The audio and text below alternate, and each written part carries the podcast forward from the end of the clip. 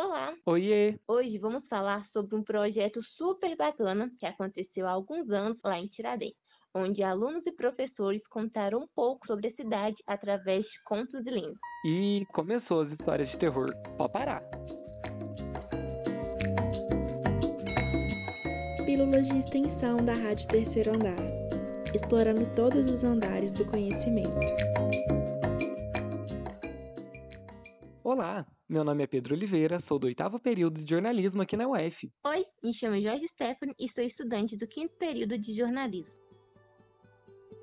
Os contos e as lendas fazem parte das nossas tradições, podendo ser histórias orais ou escritas que possuem personagens assustadores, heróicos ou alguma criatura sobrenatural. São histórias populares de autores muitas vezes desconhecidos que são contadas ao longo do tempo e passam de geração em geração e quase nunca são narradas da mesma forma. Foi esse interesse e movimento de passar de geração em geração que inspirou o projeto Contos e Lendas da Cidade. Ele foi fundado em 2017 e incentivou jovens e adultos da Escola Estadual Basílio da Gama a produzirem contos sobre a cidade de Tiradentes.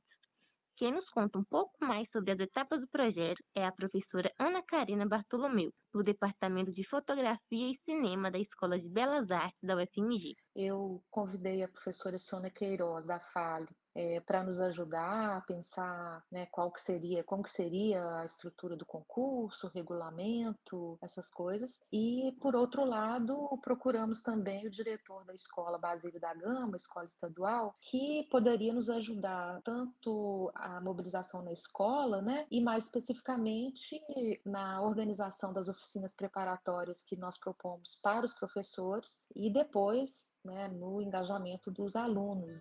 Além de contribuir na articulação do projeto, a professora Sônia Queiroz e o professor da Faculdade de Educação da UFMG, Joseli de Souza, ministraram duas oficinas para os professores da Escola Estadual Basílio da Gama. Depois da capacitação, os professores incentivaram os alunos a produzirem seus próprios contos e a se inscreverem no concurso. Ao todo, 83 estudantes participaram da competição. Ana Karina nos conta como foi o resultado.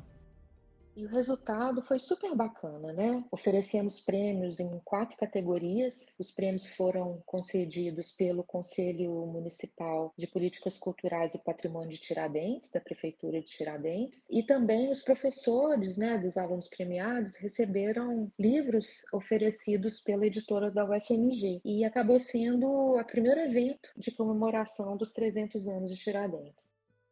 Mas o projeto não acabou só no concurso. No ano de 2022, já na gestão da professora Verona Campos Segantini, os contos premiados e os que receberam menção honrosa foram publicados no livro Contos da Cidade, 300 anos de Tiradentes. O concurso e a publicação do livro contou com o apoio do Centro Cultural SESI Minas, do Conselho Municipal de Políticas Culturais e Patrimônio de Tiradentes, da editora UFMG, da Escola Estadual Basílio da Gama e da Fundação Rodrigo Melo Franco de Andrade.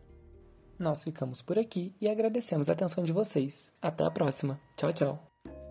Você acabou de ouvir Pílulas de Extensão, um projeto da Rádio Terceiro Andar. Essa pílula foi produzida e apresentada por Joyce Stephanie e Pedro Oliveira, sob orientação do professor Felipe Giacomi e do estagiário docente Sócine 6. A Rádio Terceiro Andar é um projeto de ensino, pesquisa e extensão coordenado pelos professores Felipe Giacomi e Sônia Pessoa. Para saber mais, acesse www.fafiche.fmg.br barra Terceiro Andar e nos siga também nas redes sociais no arroba Rádio Terceiro Andar.